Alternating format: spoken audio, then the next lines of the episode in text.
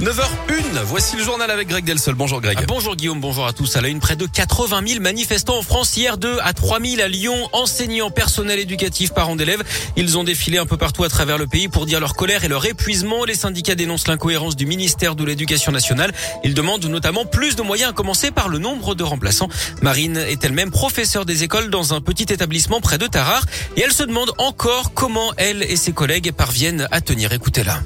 Oui.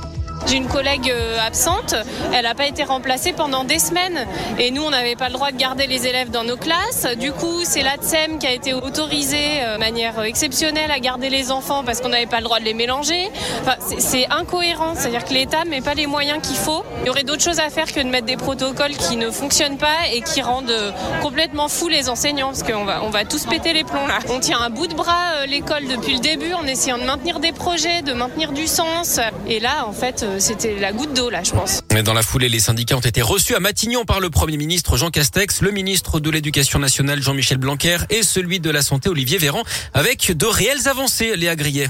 Oui, le gouvernement a notamment promis la distribution de 5 millions de masques FFP2 pour les enseignants en maternelle, eux qui sont face à des enfants non masqués en classe. À suivre également la distribution plus tôt que prévu dès le début de la semaine prochaine de masques chirurgicaux pour les personnels de l'éducation nationale.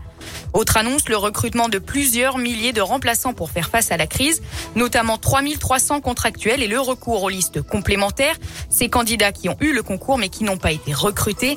Et enfin, noter que les évaluations de mi-CP devaient commencer la semaine prochaine seront-elles reportées à un délai qui reste à définir. Quant aux épreuves de spécialité du bac qui doivent avoir lieu en mars, des discussions seront menées pour savoir s'il faut les reporter au mois de juin. Merci Léa. J'ajoute que les syndicats disent désormais attendre des actes concrets pour la mise en œuvre de ces annonces. On parlait de Jean Castex et de Jean-Michel Blanquer. Ils seront à Lyon aujourd'hui ou plutôt à Chassieux à Eurexpo en compagnie d'Elisabeth Borne, la ministre du Travail.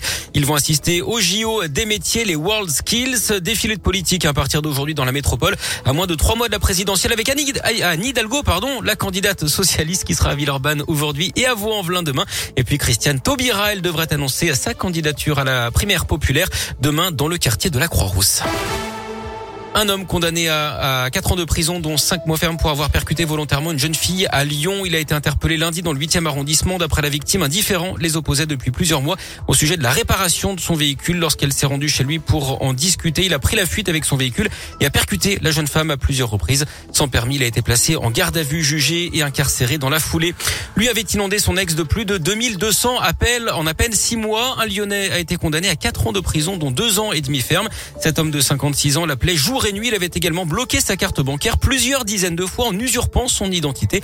Il avait également fait vivre un enfer aux filles de la victime et à son gendre d'après le progrès. Il appelait notamment leurs employeurs hein, pour les critiquer.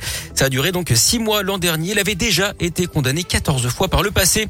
De bonnes nouvelles. La première pour notre pouvoir d'achat. Le gouvernement et EDF ont trouvé un accord pour limiter la hausse des prix de l'électricité à 4% cette année. À cause de la flambée des cours, l'augmentation aurait pu atteindre les 35% sans cet accord. Et puis le taux du livret A, lui, va progresser. On, on attend l'annonce officielle aujourd'hui, mais il devrait passer de 0,5% actuellement à 0,8%. Et puis ce coup de tonnerre sur la planète tennis. Oh, Guillaume oh. vibre depuis ce matin. Le visa de Novak Djokovic vient d'être à nouveau annulé par le gouvernement australien. C'est ce qu'a annoncé le ministre de l'immigration.